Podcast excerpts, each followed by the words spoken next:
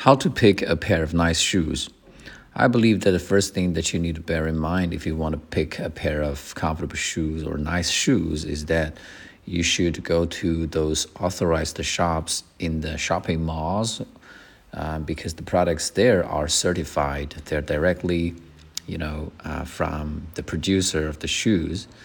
Um, but if you get a pair of shoes from the street market, nine times out of ten, you might get some copycats, uh, which will undoubtedly make you unhappy in the coming days.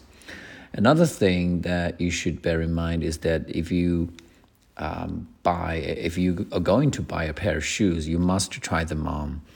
Uh, if you don't try them on, you never know whether the shoes are comfortable, and uh, you should not be fooled by just the appearance of the shoes.